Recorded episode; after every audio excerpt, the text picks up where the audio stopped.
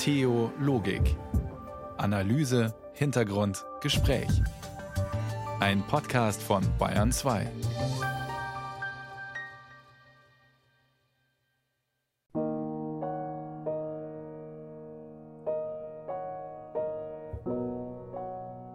Kirchentag, was das ist, ist schwer zu beschreiben.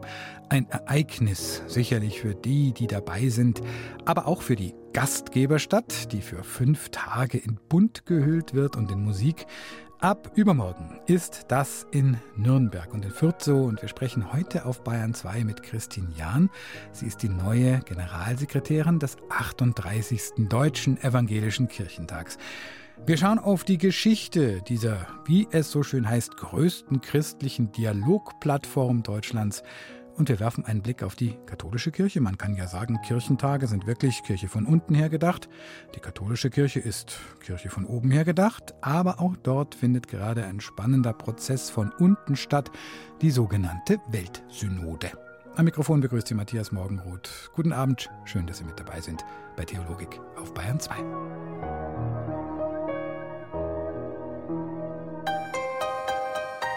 Der Evangelische Kirchentag in Nürnberg. Den Deutschen Evangelischen Kirchentag gibt es seit dem Ende des Zweiten Weltkriegs. Ganz frisch dabei ist Christine Jahn. Sie ist die neue Generalsekretärin des Kirchentags, der dieses Mal, wie gesagt, in Nürnberg stattfindet. Am Mittwoch übermorgen geht es los. Aus dem Studio Franken ist sie mir auch zugeschaltet gewesen. Frau Jahn, was Kirchentag so ist, das kann man ja schwer sagen. Man kann sagen 2000 Veranstaltungen an fünf Tagen, rund 100.000 Dauerteilnehmer und Teilnehmerinnen aus der ganzen Republik.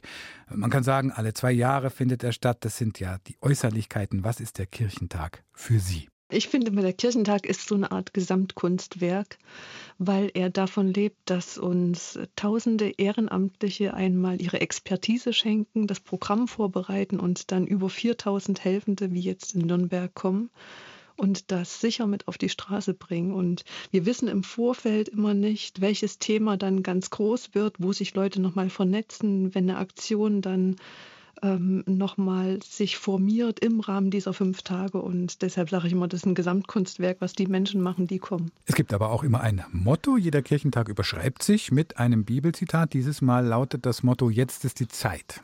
Jetzt ist die Zeit. Ein wunderbares Wort, finde ich, weil das äh, uns nochmal mit hineinnimmt in den Mut des Glaubens, der auch mitten in der Krise sagt, äh, wir lassen uns jetzt nicht unterkriegen. Jetzt ist die Zeit, wir reden, wir suchen Lösungen und wir tun angesichts der Krisen, in denen wir stehen, nicht jammern und auch nicht die Hände in den Schoß legen.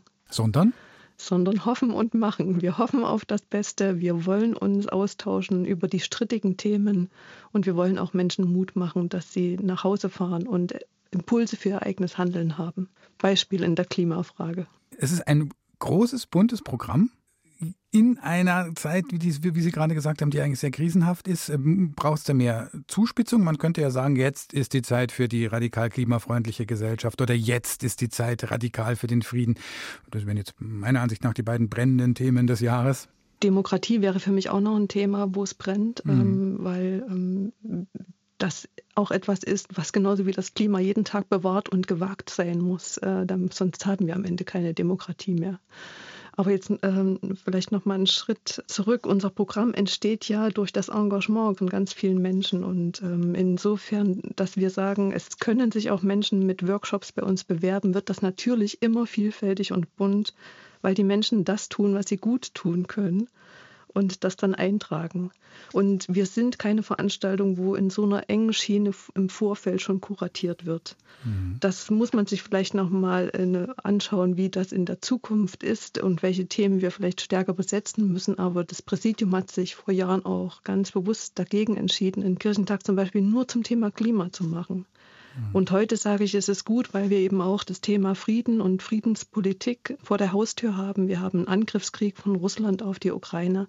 Und es ist gut, dass wir da auch reagieren können und sagen, dazu gibt es Podien, weil das wird uns alle angehen. Nicht nur weil die Heizungspreise nicht mehr bezahlbar sind, ist das ein Thema für uns, sondern weil wir uns in vollkommen anderen sicherheitspolitischen Zeiten wiederfinden. Frau Jan, Sie haben es ja gerade schon angesprochen, Kirchentag ist eben nicht organisiert von den Landeskirchen. Das ist was Eigenständiges. genau. ne? Sie, äh, Sie, waren ja auch mal Superintendentin im Kreis Altenburg, also genau. sozusagen im, im mhm. System mhm. Kirche mit drin. Sie haben jetzt sozusagen, kann man das sagen, ein bisschen die Seite gewechselt.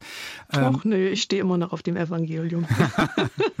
Aber es ist sozusagen doch eine Art Kirche von unten in, im großen Stil. Kann man das so sagen? Das macht Kirchentag eben aus, dass sie wirklich eine Laienbewegung ist und dass wir auch ähm, nicht im Vorfeld schon kuratiert, auch von Hauptamtlichen nicht, ein Programm haben, sondern dass wir sagen, okay, wir einigen uns auf Themencluster. Mhm.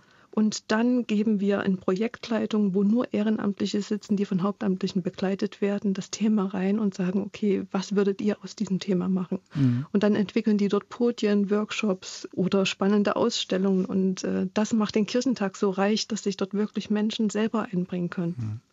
Podien, die dann zum Teil ja auch sehr hochkarätig besetzt sind, also wenn man das so sagen kann, hochkarätig, also mit sehr bekannten Menschen, mit äh, Professoren, Professorinnen genauso wie mit Politikern, Politikerinnen.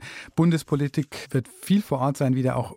Wo erhoffen Sie sich persönlich denn Impulse? Ich erhoffe mir ganz große Impulse im Bereich der Klimabewegung und der Debatte um Klima. Ähm, ich bin dankbar, dass wir unter anderem mit Robert Habeck ein Podium haben werden unter dem Titel Wer hat's verbockt und uns dort nochmal anschauen, wie gehen wir mit unserer gemeinsamen Verantwortung, aber auch Schuld in den letzten Jahren um mit Blick auf das Klima. Und ich sage mal, wir können ja nicht dabei kleben bleiben, dass wir nur protestieren. Wir brauchen jetzt Lösungen und wie kriegen wir das hin? Und ein anderes Thema, was mich auch sehr bewegt, ist, ist, wie krisenfähig ist unsere Demokratie? In Zeiten, wo manchmal über Nacht entschieden werden muss, wie gehen Politiker und äh, Oberbürgermeister und Co. damit um, dass sie es so schnell entscheiden müssen und wie kriegen wir das gut miteinander hin, vertrauensvoll, dass die, die dafür gewählt und abgeordnet sind, auch ähm, das Platzet haben. Und äh, das ist ein ganz großes Thema, das treibt uns um und da bin ich froh, dass wir auch da ein hochkarätig besetztes Podium haben.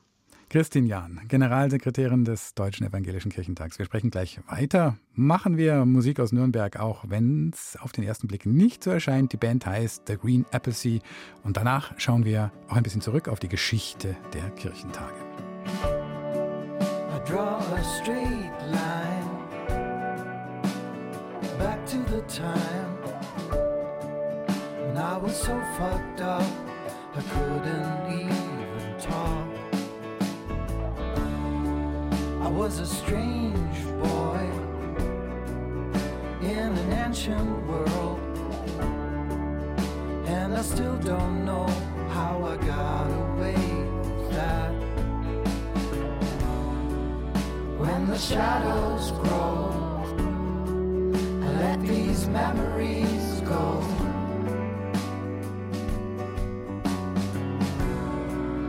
When the shadows grow these memories go.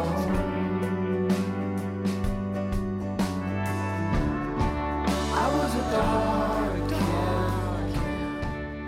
Theologik, immer Montagabend zwischen 21 und 22 Uhr auf Bayern 2. Bayern 2 wird ausführlich vom Kirchentag in Nürnberg berichten. Wir senden live am Donnerstag, am Freitag, am Samstag jeweils zwischen 18 und 19 Uhr auf Bayern 2. Eine Stunde lang und fassen die wichtigsten Ereignisse des Kirchentags zusammen. Die wichtigsten Erfahrungen, das, was die Leute dort bewegt hat. Heute schon bei mir zu Gast ist Christine Jahn, Generalsekretärin des Kirchentags. Frau Jahn, wenn Sie ein bisschen zurück auf die Geschichte der Kirchentage schauen, an was erinnern Sie sich? Was ist Ihnen wichtig? Ähm, jetzt ist es bei mir eine Sondersituation. Ich bin in der damaligen DDR geboren. Ich kenne die ganzen westdeutschen Kirchentage nicht. Und, ähm ja, man müsste eigentlich sagen, es gibt zwei Geschichten der Kirchentage. Genau. Zumindest ab Mauerbau 1961, dann bis Mauerfall gab es den Kirchentag im Westen und den Kirchentag im Osten genau. mit jeweils ganz eigenen Akzenten, Stimmungen und Wichtigkeiten für die Gesellschaft. Guter Hinweis, was ist für Sie dann das Entscheidende? Für mich ist das Entscheidende, diese äh, in einmal in großer Menge äh, Christen ähm, auf einem Platz erleben und die gesellschaftliche Debatte, die auf ähm, Christen anstoßen. Und was mir in den Gesprächen also im Kirchentagsmilieu immer wieder bewusst geworden ist, dass äh, in der westdeutschen Geschichte die Kirchentage in der Friedensbewegung ja wirklich eine ganz große Plattform gewesen sind, mhm. wo sich bis heute ganz viele Menschen darüber identifizieren. Und das finde ich nochmal total spannend, weil ich aus einer ganz anderen Geschichte komme und äh, wir in Opposition zu einem äh, Staat wie der DDR eher in der Nische oft geglaubt haben und dann Kirchentage eher mal so der große Rahmen gewesen sind, sich mutig auf die Straße zu stellen. 1979 war schon einmal Kirchentag in Nürnberg und da kann man eigentlich fast sagen, war auch in der Bundesrepublik Deutschland, in der BRD in Westdeutschland, es eine Art APO-Kirchentag, eine außerparlamentarische Opposition. Zeit der Friedensbewegung, Zeit, als äh, die Grünen noch nicht gegründet waren. 1980 haben sie sich gegründet, ein Jahr später die Bundesgrünen. Eine ganz wichtige Plattform also für diese Themen, die ja bis heute uns bewegen, Klimakrise und Krieg und Frieden. Mhm. Ein Blick auf die Geschichte der Kirchentage, bevor wir weitersprechen, seit der Gründung Markus Kaiser.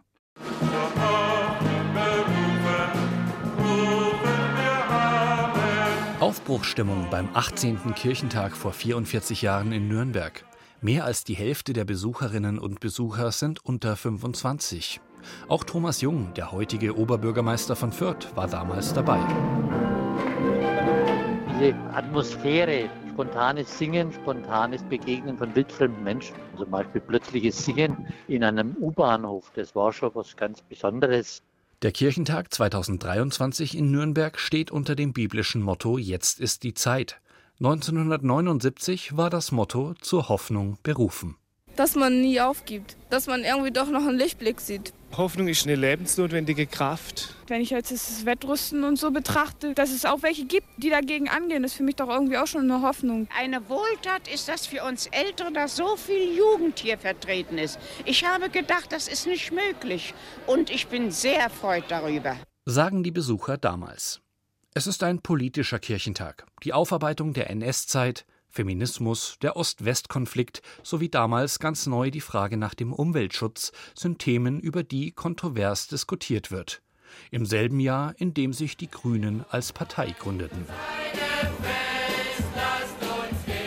Der erste deutsche evangelische Kirchentag fand 1949 statt. Nicht Kirchenleitungen haben ihn gegründet, es war eine Basisbewegung. Die Pfarrerin und Kirchentagsexpertin Christiane Renner. Eine ganz wichtige Person ist Reinhold von Taten-Triglaff und er gilt als Gründer des Kirchentags, wie wir ihn heute kennen. Er war preußischer Gutsbesitzer und Jurist und für ihn war ganz wichtig, dass Menschen, die kein geistliches Amt in der Kirche inne hatten, also kein Talar getragen haben, sogenannte Laien und Laien, Zugang zur Kirche hatten und dass deren Glaube und deren Bedeutung auch für die Kirche Anerkennung erfährt. Nie wieder, so die Idee der Kirchentagsgründer, sollte es so leicht möglich sein, die evangelische Kirche wie im Nationalsozialismus gleichzuschalten. Der Flickenteppich aus Landeskirchen, der nach dem Krieg beibehalten wurde, erschien nicht mehr zeitgemäß. Kirche sollte mitten in der Gesellschaft zu finden sein, mit Beteiligung an den großen gesellschaftlichen Prozessen des Wiederaufbaus und der Überwindung der Trennung Deutschlands in Ost und West. Diese Hoffnung spiegelt sich auch in der Wahl des Standorts der Kirchentagszentrale wider, Fulda, genau in der Mitte Deutschlands. Vor dem Mauerbau war der Kirchentag ein einzigartiges Forum für den Ost-West-Dialog. So sagte es einmal der 2015 verstorbene Historiker Rudolf von Tatten-Triglaff, Sohn des Kirchentagsgründers. Damals hätte sich in Leipzig 1954 Adenauer nicht treffen können mit Grotewohl oder Wilhelm Pieck. Wäre nicht gegangen. Aber auf der kirchlichen Ebene konnten sie sich treffen. Dadurch gewann die Kirche, oder Sie können besser sagen, die Christenheit, eine ersatzpolitische Funktion. Sie konnte etwas tun, was die offizielle Politik nicht konnte. Der Deutsche Evangelische Kirchentag fand als Großveranstaltung seinen Höhepunkt 1954 in Leipzig mit 650.000 Besuchern auf der Abschlussversammlung, bis heute die größte protestantische Versammlung in Deutschland. 1957 wurde der geplante Kirchentag in Erfurt abgesagt, wegen Uneinigkeiten zwischen Ost und West. Kurz nach dem zehnten Kirchentag in Berlin wurde die Mauer gebaut. Ab da gab es zwei evangelische Kirchentage. Während man im Osten vorsichtig versuchte, mit dem Kirchentag eine Gegenkultur zur staatlichen Linie zu etablieren, wurde der westliche Kirchentag zu einer Plattform für Diskussionen und Debatten über gesellschaftliche Entwicklungen und neue politische Ideen, besonders nach 1968. Noch einmal der mittlerweile verstorbene Historiker und Sohn des Kirchentagsgründers Rudolf von Tatten-Triglaff. Es gab noch keine Grünen. Was taten die Leute? Sie hatten noch keine eigene Partei. Die SPD als Partei war eine alte Partei. Und dann haben die Leute, das ist meine feste Überzeugung, auch deswegen den Kirchentag so angenommen, weil der Kirchentag ein Ort war, an dem man mal ausprobieren konnte, wie weit man gehen konnte. Also das war wirklich eine Zeit, wo noch lebhaft debattiert und gestritten wurde. Erinnert sich der heutige Fürther Oberbürgermeister Thomas Jung an den Kirchentag in Nürnberg 1979. Damals sah sich Bundeskanzler Helmut Schmidt vor dem NATO-Doppelbeschluss konfrontiert mit Anhängern der Friedensbewegung. Und jetzt wird viele der Zukunftsangst, der Lebensangst zum Beispiel auf die Kernenergie projiziert und ich kann das sehr gut verstehen und musste sich gegen Buhrufe verteidigen.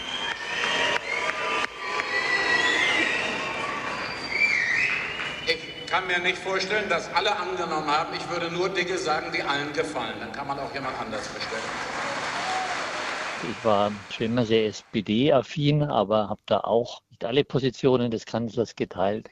Erinnert sich Thomas Jung.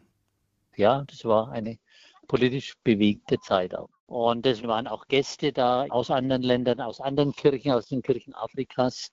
Der eine Weltgedanke, fairer Handel, Entwicklungshilfe, vieles, wofür die Kirchen heute stehen, entstand auch auf den Kirchentagen, sagt Kirchentagsexpertin und Pfarrerin Christiane Renner.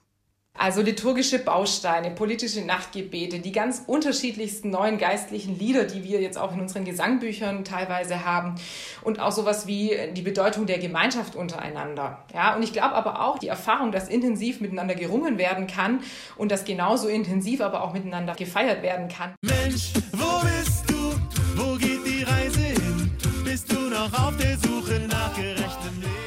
Nach der Wiedervereinigung Deutschlands 1989 war ein neues Ziel der Kirchentagsbewegung die Ökumene, eine intensivere Zusammenarbeit mit dem Katholikentag. 2003 fand daraufhin der erste ökumenische Kirchentag in Berlin statt, 2010 der zweite in München, der dritte, Corona-bedingt digital, vor zwei Jahren in Frankfurt. 2023 nun wieder ein rein evangelischer Kirchentag in Nürnberg, verbunden mit der Hoffnung, dass wieder viele wirklich vor Ort gemeinsam feiern wollen und etwas erleben. Christiane Renner. Wenn ich jetzt in den Imagefilm von Nürnberg reinschaue, habe ich so den Eindruck, das ist vergleichbar mit einem vielleicht einem Festival, bei dem sicherlich ein Gemeinschaftserlebnis weiterhin ganz wichtig ist, aber bei dem auch ganz klar geworben wird mit Offenheit für Religion, Herkunft und Alter. Und eine eher christlich-protestantische Profilierung, die steht nicht mehr im Mittelpunkt. Und muss vielleicht auch gar nicht mehr im Mittelpunkt sein. Jetzt ist es erstmal so, ja, dass Kirchentage ganz stark Massenerlebnis bieten und mit viel Technik gearbeitet wird und für Menschen dieser Zeit daher hoffentlich auch attraktiv sind. Eines ist aber gleich geblieben.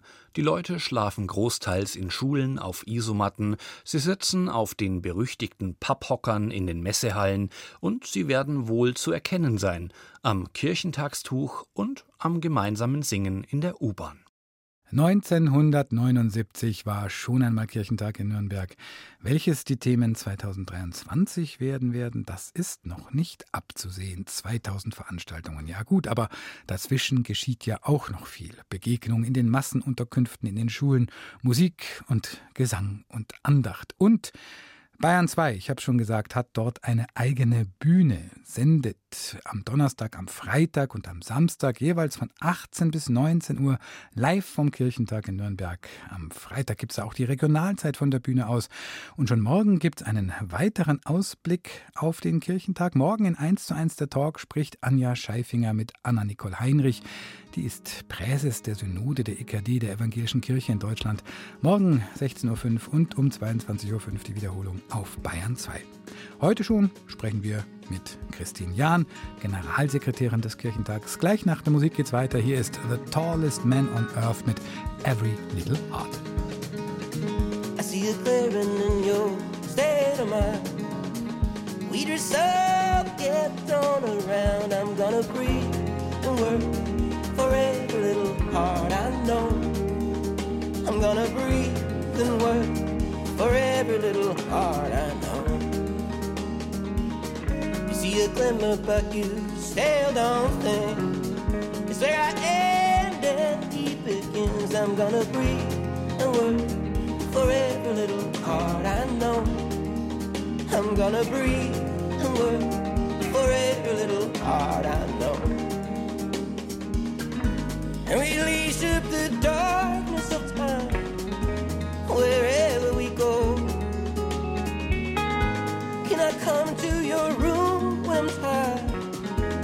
Let's leave it alone.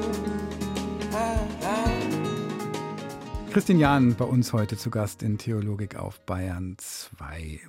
Sie haben es ja gerade schon angesprochen. Kirchentage waren immer auch massiv politisch. Im Osten vielleicht anders akzentuiert als im Westen. Ja, ihr konntet in Freiheit auf Ja. die Straße gehen Ja. und glauben. Da ist im Osten Glauben an sich schon ein Politikum gewesen. Ich kann das jetzt nur an meiner eigenen Biografie Mhm. festmachen. Ähm, In der Klasse von 30 ähm, waren nur drei in der Christenlehre und ähm, ich bin dienstags von der Schule gegenüber war das Pfarrhaus in die Christenlehre gegangen und ich wusste, ich werde jedes Mal aufgeschrieben. Und das macht etwas mit Menschen. Also, und ich habe immer gesagt, ich gehe nicht erst in die Kirche, wenn ich äh, dafür Applaus bekomme. Und das hat mich halt sehr geprägt. Ich habe auch viele Gemeinden bis äh, nach der Wende wahrgenommen, die sehr eher im Verborgenen ihren Glauben gelebt haben, wo ich denke, Mensch, seid mutig, geht raus. Wir sind jetzt in Freiheit. Und umgekehrt, kann man das so vielleicht so beschreiben, umgekehrt erleben jetzt auch Kirchen im Westen, dass sie zu Minderheitskirchen werden, dass sie in der Stadtgesellschaft vielleicht eher auch leiser werden, dass es nicht selbstverständlich ist, dass die Bundespolitik fast geschlossen zu einem Kirchentag kommt. Ja, das äh, kratzt bei manchen im westdeutschen Kontext vielleicht ähm, etwas an. Und trotzdem ist es nochmal eine andere Situation, ähm, finde ich, ob man in einem freiheitlichen Land, wo Religionsfreiheit und Bekenntnisfreiheit herrscht, in der Minderheit glauben darf oder ob man eigentlich eher im Verborgenen beobachtet in der Minderheit in der DDR Mhm. Christ und Christin war. Aber was ich immer äh, an den westdeutschen Debatten aktuell mit diesen Wir sind nicht mehr Mehrheit, da denke ich, daran hängt doch nicht unser Bekenntnis, daran hängt doch nicht mein Glauben, ob das ganze Dorf mit mir glaubt. Also wenn ich darauf in der DDR gewartet hätte, würde ich heute noch vor verschlossener Kirchentür stehen. Das ist, Mhm. da, da merke ich halt, da komme ich aus einem anderen Land, aus einer anderen Geschichte. Ganz wichtig für Kirchentage sind ja immer die Bundespolitiker oder überhaupt Politiker, die Begegnungen, die Diskussionen, Mhm. die großen Podien. Olaf Scholz kommt aus, Ministerin Annalena Baerbock, Bundespräsident Steinmeier. Sie haben es ja schon gesagt. Wer hat's verbockt, fragt Herr Habeck. Was erwarten Sie von der Präsenz der Politiker auf dem Kirchentag? Auch eine offene Diskussion oder ist es eher Schaulaufen? Ähm, Ich erwarte mir eine offene Diskussion mit allen, die auf dem Podium sitzen, weil das ist für mich mein inneres Bild von Kirchentag, dass wir aus verschiedensten Perspektiven heraus uns an einen Tisch setzen und ähm, es aushalten, dass der andere vielleicht eine andere Meinung hat. Und deshalb finde ich immer, ist das äh, Schönste, dass wir ähm, mit so- einer Offenheit uns begegnen, in respektvoller ähm, Art und Weise diskutieren, auch gut sachlich streiten, uns aber nicht verstreiten. Das macht Christentum aus, dass wir uns eben nicht abkanzeln und abwerten hinterher. Also das finde ich nochmal einen eigenen Wert. Das leben wir auf dem Kirchentag und insofern erwarte ich und hoffe ich, dass auch alle PolitikerInnen äh, mit Offenheit anreisen und wir sind eben kein Sendemast, sondern wir sind ein Diskussionsraum. Sehr stolz äh, können Sie sein, waren Sie auch, haben Sie gesagt im Vorfeld, dass Sie ein Podium gebaut haben, wo Carsten Breuer, Generalinspekteur der Bundeswehr, kommt und genauso Friedrich Kramer, der Friedensbeauftragte der Evangelischen Kirche in Deutschland, der sehr deutlich eine sehr pazifistische Haltung vertritt, genauso wie Sven Giegold, der im Grunde jetzt als äh, grüner Politiker äh, mit dem Vorwurf konfrontiert wird, äh, olivgrün geworden zu sein. Was erwarten Sie von solchen Begegnungen? Also da sitzen ja auch immer äh, Menschen, die sagen, ähm, zum Beispiel ein Sven Giegold, der als Christ dort sitzt und ähm, er hat seine eigenen Ansprüche, auch ähm, das, was in seinem Parteibuch steht und jetzt steht er in dem Dilemma, handeln zu müssen und nicht unbedingt ist das das, was er sich vielleicht gewünscht hat. Dann ist da auch nochmal die große Frage, wie geht er da als glaubender Mensch damit um? Und das macht diese Debatten so reich, dass wir da nochmal eine andere Ebene ansprechen können. Oder wenn ein Frank-Walter Steinmeier einen Bibeltext auslegt, dann spricht er ja nicht nur der Bundespräsident, sondern eben auch er als glaubender Mensch. Und das finde ich wirklich, das sind Sternstunden, weil wir uns da nochmal anders begegnen können und wir wissen, wir stehen alle unter einem Himmel und manchmal auch äh, alle unter einem Zweifel- und Fragehorizont. Wie geht es jetzt weiter? Und wir können das nur gemeinsam finden. Und das Diskutieren ist ja auch nicht die Hauptsache bei einem Kirchentag. Da gibt es die großen Gottesdienste, das große Singen, da gibt es Friedensgebete, die Kraft des Gebets. Setzen Sie die Nacht der Lichter. Die Nacht der Lichter ja. Darauf freue ich mich schon. Was kann das? Was kann diese andere, ja, wie soll ich sagen, andere Ebene also ich finde das ja das Berührendste, dass wir es wagen, ähm, uns eben nicht nur in Debatten zu stellen, sondern eben uns immer auch nochmal unter einen Himmel stellen und ähm, in der Hoffnung und in der Gewissheit, zumindest die Mehrheit dort steht und sagt, über uns allen schwebt noch etwas anderes. Es gibt noch eine Instanz über uns. Und dass wir uns da, ob nun Bundespräsident oder Lieschen Müller, unter einen Himmel gestellt wissen und da in ein Gebet einstimmen können, das ist eine ganz eigene Qualität, die Kirchentag hat. Und das gibt es so auch nur auf dem Kirchentag. Frau Jahn, zum Abschluss, äh, gibt es eine Art Wasserstandsmeldung? Es ist ja nicht ganz selbstverständlich gewesen, dass nach Corona Kirchentag wieder so wird oder wird vielleicht auch nicht mhm. wieder so wie vorher, aber dass er überhaupt in Live und Farbe und in echt und mitten in der Stadt stattfindet. Immerhin hat der letzte evangelische Kirchentag, der ökumenische Kirchentag ja nur digital stattfinden können. Wie ist der Wasserstand? Wie viele Leute werden kommen? Kann man das schon jetzt? Jetzt sind die Karten, die meisten Karten ja verkauft. Gibt es noch Plätze? Äh, Gibt es noch Plätze in Betten?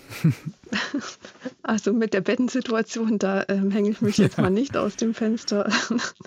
ähm, wir sind erstmal froh gewesen, dass wir bei den Dauertickets, die Fünf-Tagestickets, viele verkauft haben. Wir haben noch Tagestickets und äh, auch Dauertickets, da kann man noch einiges erwerben. Wir sind erstmal froh gewesen, dass wir unsere ähm, Zahlen auch bei den Mitwirkenden und Helfenden erreicht haben, weil das war für uns unplanbar nach Corona wie viele Gemeindegruppen machen sich auf dem Weg? Wie viele Chöre, wie viele Posaunenchöre werden und können kommen? Und das hat uns schon überrascht, dass da kein unbedingter Abbruch da ist. Wir merken das bei den Helfenden, da hat sich was verändert. Es kommen viele Einzelhelfende mehr und nicht in Gruppen. Und das ist natürlich dann für uns auch ein Puzzlespiel, für jeden einen guten Einsatzort zu finden. Also da haben wir schon gemerkt, da hätten uns noch so zwei oder 300 Helfende gut getan, aber wir kriegen das jetzt auch so sicher hin. Und das wird für uns nochmal spannend, auch die Durchführung jetzt nach Corona zu beobachten, weil da einfach ein Kirchentag in Präsenz auch als Übungsfeld äh, gefehlt hat für jene, die neu starten wollten, in der helfenden Szene zum Beispiel. Wenn Sie an Nürnberg denken, jetzt für die kommenden fünf Tage mhm. in Nürnberg am Kirchentag. Jede Stadt ist ja anders. Jeder Kirchentag macht was mit der Stadt und die Stadt was mit dem Kirchentag. Also ich, ähm, ich freue mich auf diese gastfreundliche Stadt. Ich habe das wirklich ähm, immer nur so erlebt. Es wird, eine, glaube ich, eine volle, eine schöne und eine kuschelige Atmosphäre in der Altstadt beim Abend der Begegnung. Ich freue mich auch ganz besonders auf Gedenken zu Beginn womit wir vor dem Eröffnungsgottesdienst ja starten werden, eine Erinnerung, warum es uns als Kirchentag gibt, geben musste und eine Erinnerung an deutsche Schuld und auch Umkehr. Und das finde ich nochmal, das, das brennt sich richtig ein, auch weil diese Stadt mit ihrer Geschichte uns immer wieder zurückführt auf die Frage, wo waren wir Mensch, wo haben wir versagt aneinander? Und wie gelingt Umkehr. Und das erzählt Nürnberg auf seine ganz eigene Weise. Und Kirchentag hat das immer als Startmoment gehabt, aus der bekennenden Kirche heraus sich zu entwickeln. Sagt Christine Jahn, Generalsekretärin des 38. Deutschen Evangelischen Kirchentags, der in Nürnberg stattfindet ab Mittwoch auf dem Messegelände, das direkt neben dem ehemaligen Reichsparteitagsgelände liegt.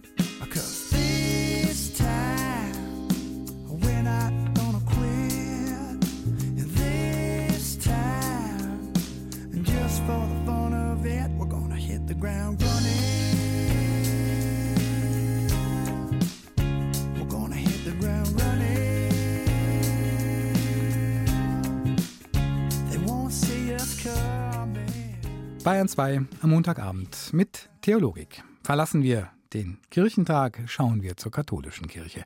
Da gibt es auch den Katholikentag, veranstaltet vom ZTK, dem Zentralkomitee der deutschen Katholiken. Der findet immer abwechselnd mit dem evangelischen Kirchentag alle zwei Jahre statt.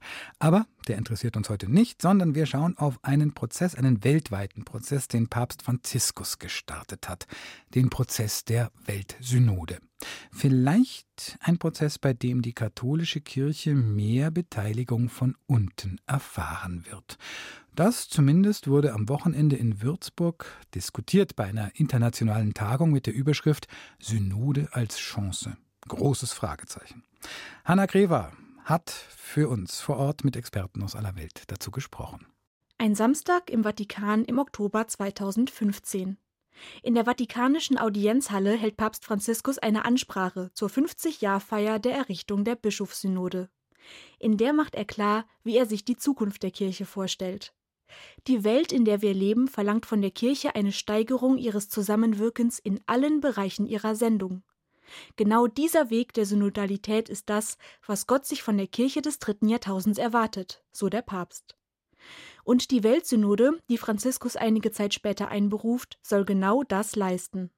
Nicht umsonst steht sie unter dem Motto Gemeinschaft, Teilhabe, Sendung.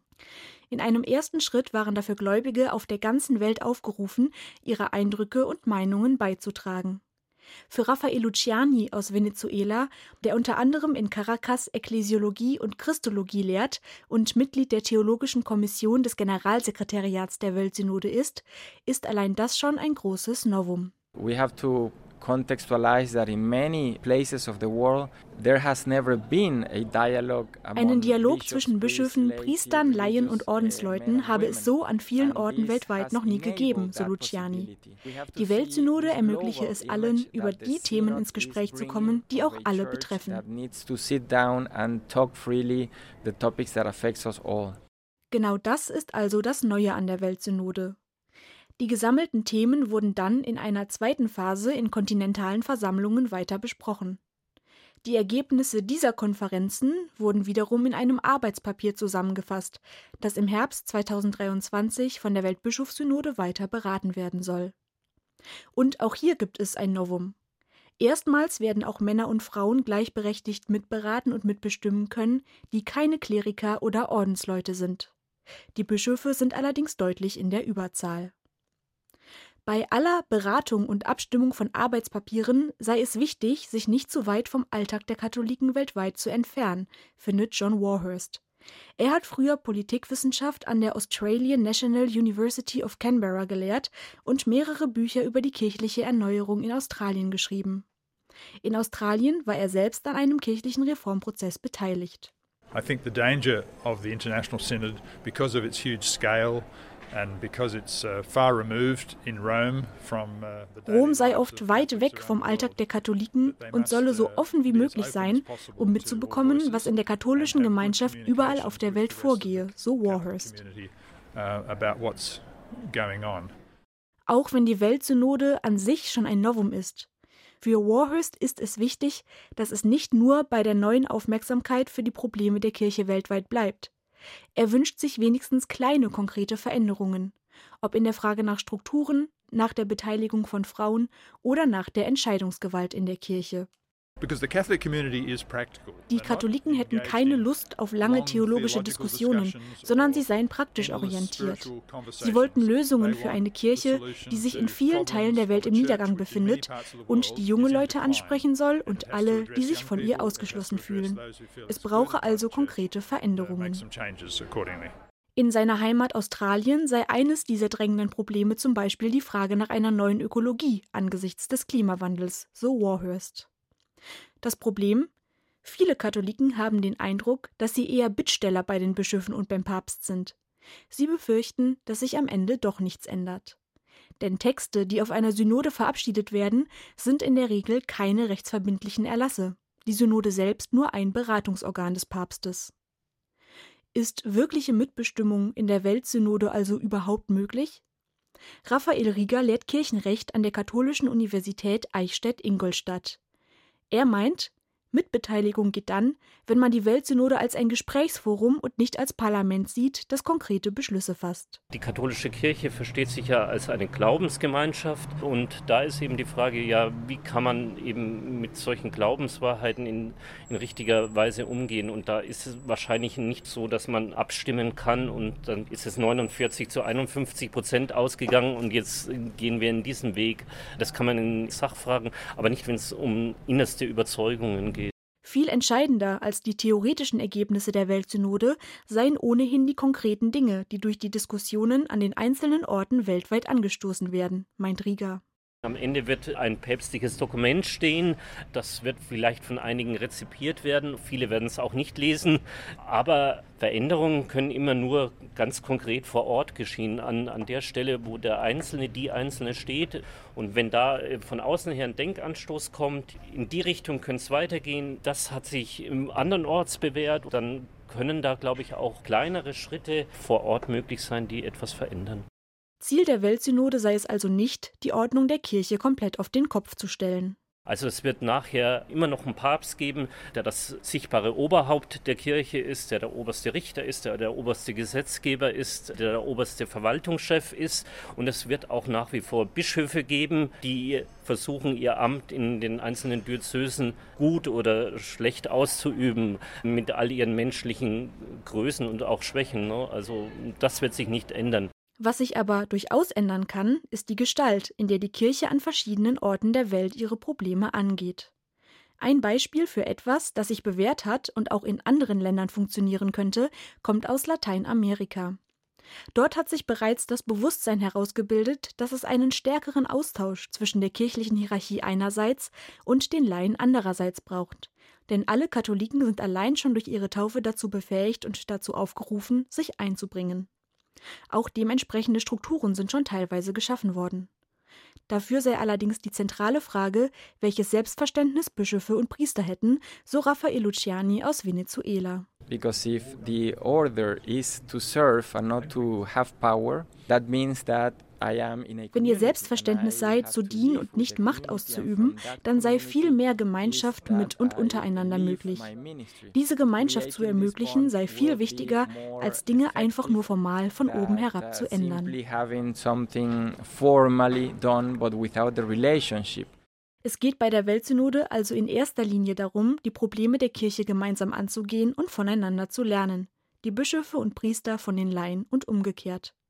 Und auch wenn es wichtig ist zu schauen, was die Katholiken auf der ganzen Welt miteinander verbindet, müssten am Ende nicht überall auf der Welt die gleichen Lösungen für die gleichen Probleme gefunden werden, meint Raphael Rieger aus Eichstätt. Es gibt eine Ungleichzeitigkeit von ganz verschiedenen Modellen, Vorstellungen, was Kirche heute ausmacht. Schon allein hier in Deutschland gibt es eine Vielfalt an verschiedenen Gruppierungen, Meinungen, Überzeugungen. Und wenn man das weltweit sieht, dann ist es höchst heterogen und da gibt es heute schon riesige Unterschiede, wenn man genauer hinschaut. Nach der ersten Versammlung im Herbst 2023 wird die Weltsynode im Herbst 2024 mit einer zweiten Versammlung im Vatikan enden.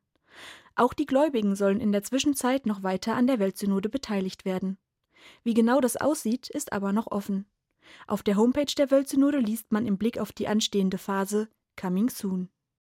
Hanna Grever hat aus Würzburg berichtet, dort wurde am Wochenende auf einer Tagung darüber gesprochen, welche Zukunftsaussichten die anstehende Weltsynode für die katholische Kirche haben könnte.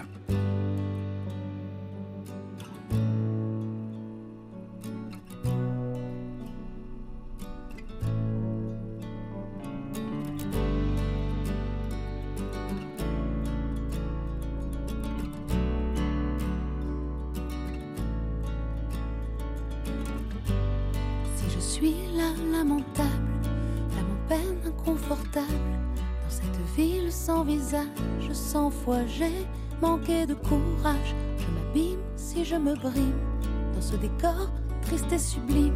Si je me nuis nuit après nuit, jour après jour, mon amour.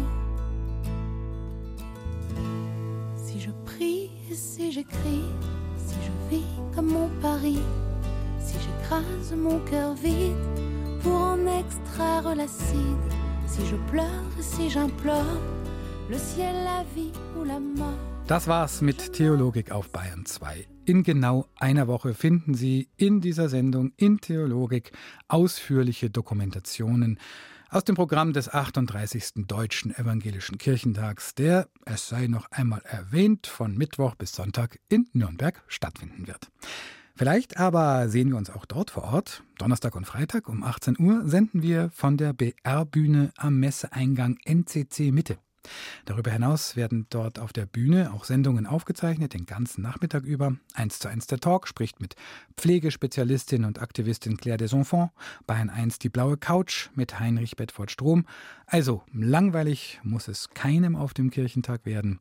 Für heute gebe ich das Mikrofon ab. Einen schönen Abend wünscht Matthias Morgenroth und das letzte Wort hat heute ganz jemand anders, Katharina Rumpf. Sie absolviert gerade ein freiwilliges ökologisches Jahr und an Katharina Rumpf gehen heute unsere Gretchenfragen. Was glaubst du? Ich glaube, dass wenn die Menschen sich für Spiritualität mehr öffnen, besonders in Deutschland, dann können wir mehr Frieden in der Welt schaffen. Was liebst du? Ich liebe es, sich neuen Themen zu öffnen, gerade der Spiritualität und dadurch das Weltbild zu verändern. Was hoffst du? Ich hoffe, dass die Menschen, besonders in Deutschland, auch den Mut dazu haben, das zu tun, um eine bessere Welt zu schaffen. Und der letzte Gedanke vor dem Einschlafen? Mein letzter Gedanke, bevor ich einschlafe, sind die schönen Dinge, die ich am Tag erlebt habe und die schönen Momente und die Momente, in denen ich gelächelt habe. Und ich denke oft an das, was ich in der Nacht träumen möchte, um das zu verstärken.